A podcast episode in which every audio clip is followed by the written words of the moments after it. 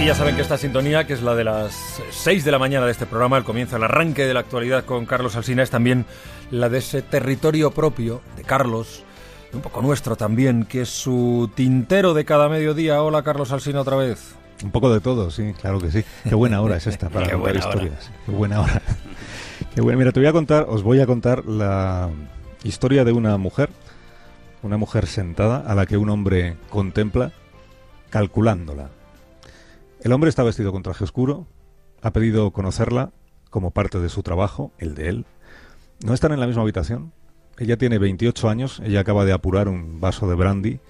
Él está en la habitación de al lado y ha pedido al funcionario que le abra por favor la mirilla para contemplarla. Puede que ella ni siquiera se dé cuenta de que alguien la está observando. A los dos los separa una puerta de metal. No es la puerta de una habitación, es la puerta de la celda. Esta mujer se llama Ruth, ha sido declarada culpable del asesinato de su novio. El hombre se llama Albert y contempla a la mujer mientras echa cuentas en su cabeza, la altura de ella, el peso estimado, el grosor que deberá tener la soga. Escucha a la mujer que se lamenta, hablando consigo misma, se lamenta de no poder ver a sus críos, quiero verlos, le escucha decir entre sollozos, quiero verlos y no quiero morir. Ruth lleva el apellido del marido que tuvo, un dentista adicto al alcohol con el que estuvo casada apenas un suspiro, Ellis es ese apellido. La historia lo recordará bien, la historia lo recordará todo porque nunca más volverá a suceder en Londres algo parecido. El año es 1955. Hace unos meses, Ruth Ellis conoció a un joven con dinero del que se enamoró perdidamente. Él cambia de humor a menudo, dirán los testigos en el juicio.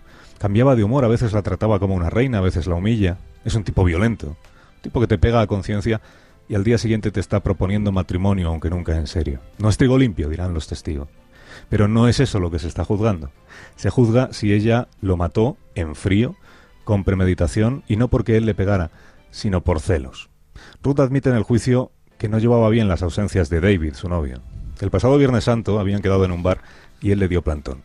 Que se enteró de que se había encontrado una pareja amiga y había preferido irse con ellos a acudir a la cita. Y que sí, ella estaba convencida de que entre aquella pareja y su novio había algo más que una amistad.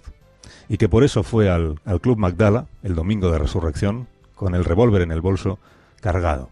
Cuando él salió a la calle medio borracho, ella fue a su encuentro, revólver en mano. El primer disparo lo hizo a menos de un metro de distancia. Los otros cuatro aún más cerca. Y luego no intentó huir.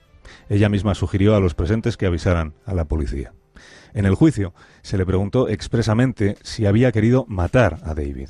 Se exigía voluntad de matar para una condena por asesinato. Claro que quería matarle, dijo ella, sino para qué iba a disparar. El jurado tardó diez minutos en emitir veredicto. Y el juez explicó que la ley le obligaba a imponer la pena capital por ahorcamiento. El 13 de julio de 1955, 13 de julio como hoy, Rutelis durmió más que el resto de las reclusas porque la tradición era dejar dormir a quien iba a ser ajusticiada.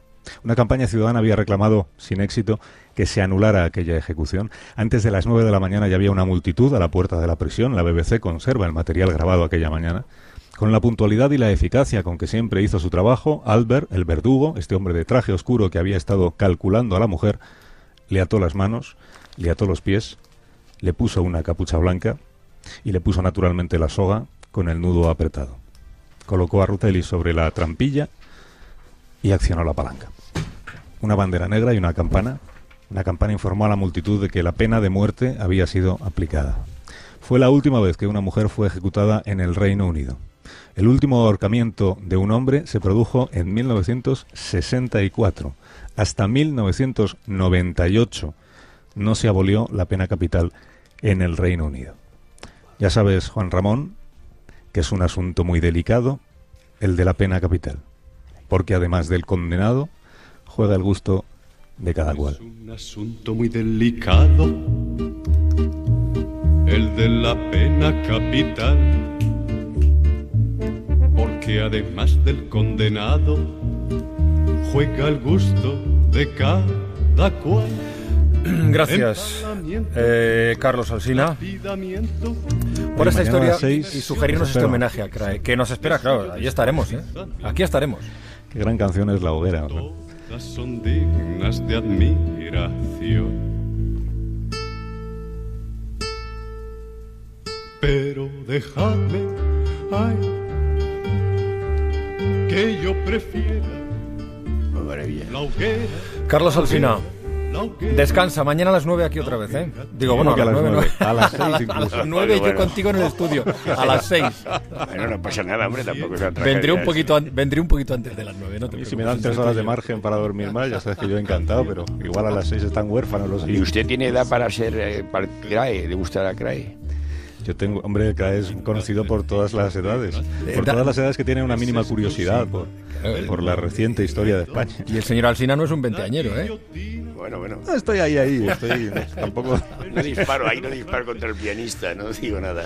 Yo no sé si había nacido cuando todo lo hacía si yo fuera presidente, Oh, pero qué, qué de algo ¿verdad? me suena, de algo me suena. Cuídate, Carlos.